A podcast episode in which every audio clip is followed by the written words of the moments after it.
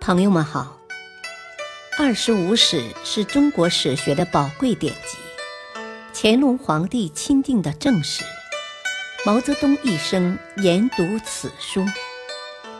欢迎收听《二十五史》珍藏版第四部《三国志》传记第十一。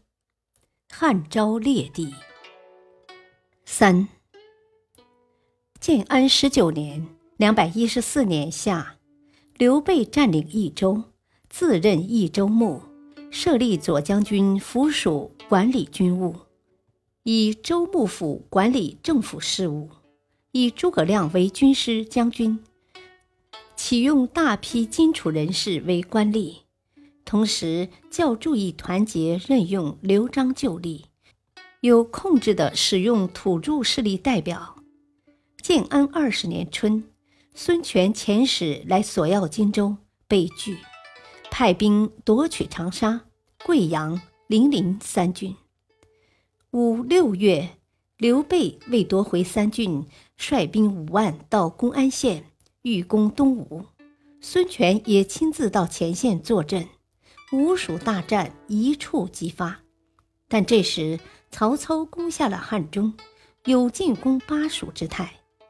为了避免两面受敌，刘备只好与孙权达成协议，平分荆州，回师巴蜀。建安二十三年（两百一十八年春），刘备采用法正的建议，兵攻汉中。曹操放下北方与乌桓等的战事，到长安坐镇。次年两百一十九年，率军出斜谷道，兵败而退。秋，刘备占有整个汉中，自立为汉中王。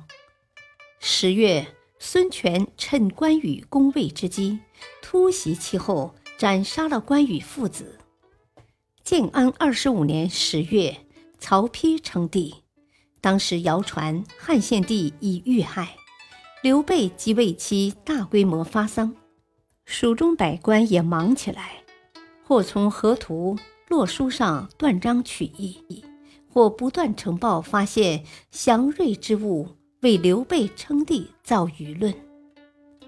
建安二十六年（两百二十一年）四月，刘备在成都五岱山之南即帝位。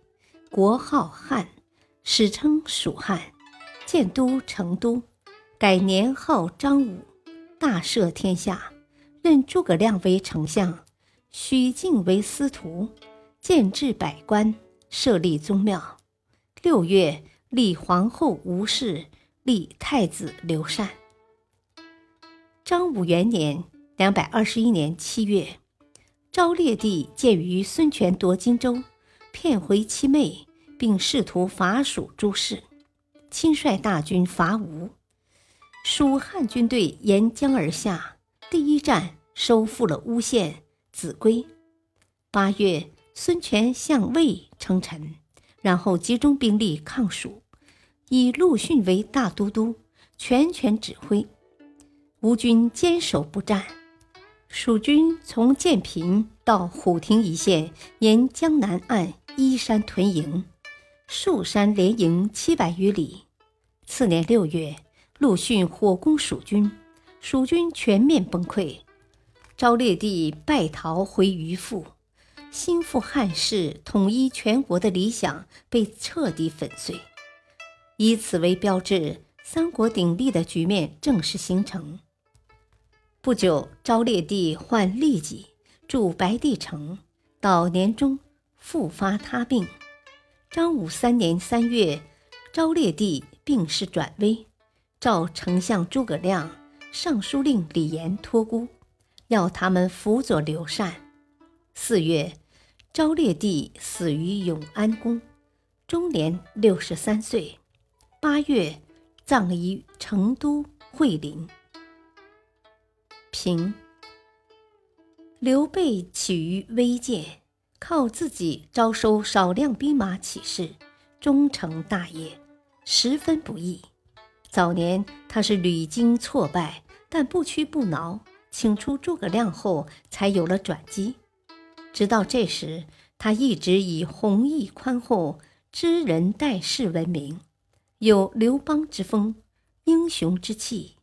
但其称帝后，背屈西蜀，夺汉中的胜利冲昏了头脑，不接受，甚至不允许有不同意见，终至惨败。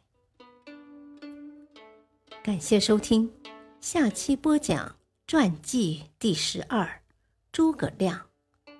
敬请收听，再会。